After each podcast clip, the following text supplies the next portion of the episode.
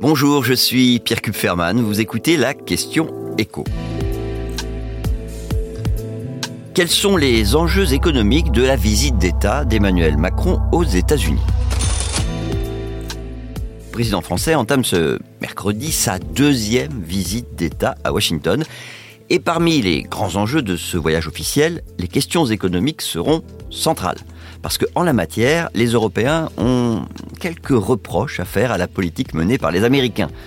Et Emmanuel Macron compte bien les rappeler à Joe Biden. Alors vous avez d'abord le prix du gaz américain exporté en Europe, bien plus élevé que celui vendu localement aux industriels américains. Mais sur ce sujet, le président américain pourra rétorquer que ce n'est pas lui qui fixe les prix. En revanche, sur le deuxième sujet de discorde, les mesures protectionnistes de l'Inflation Reduction Act, là, sa responsabilité, elle est entière puisqu'il s'agit d'une des mesures phares de son administration votée en août dernier avant les élections de mi-mandat.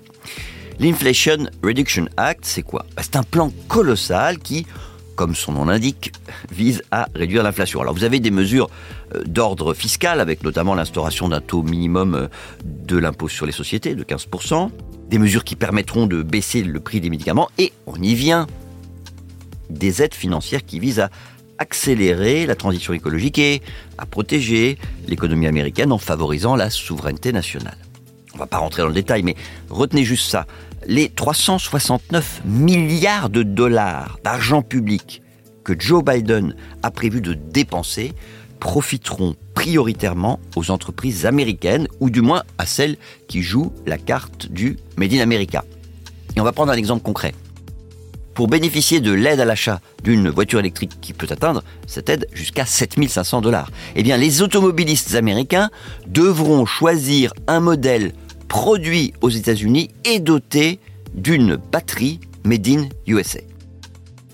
Et donc même si c'est la Chine qui est très prioritairement visée par ces mesures protectionnistes, bah, les marques automobiles européennes, pour rester dans, notre exemple, qui demain voudront vendre leurs voitures aux Européens, ah bah, elles vont être pénalisées. Et donc l'objectif d'Emmanuel Macron, c'est de convaincre son homologue américain de faire un geste. Alors, on va pas rêver, hein. il est impossible que Joe Biden accepte de réviser le volet protectionniste de sa grande loi. Mais, à l'Élysée, on espère au moins quelques accommodements permettant à des industriels européens de ne pas être logés à la même enseigne que les Chinois.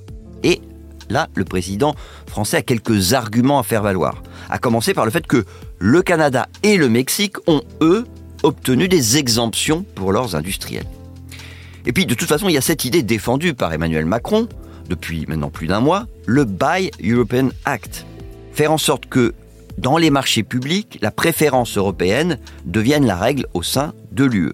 Mais alors là, c'est très loin d'être gagné, parce que vous avez une Commission européenne dubitative, des Allemands pas chauds du tout, et des pays européens dont la proximité géographique avec la Russie les incite à ne rien faire qui pourrait fâcher leur premier protecteur sur le plan militaire, c'est-à-dire les États-Unis.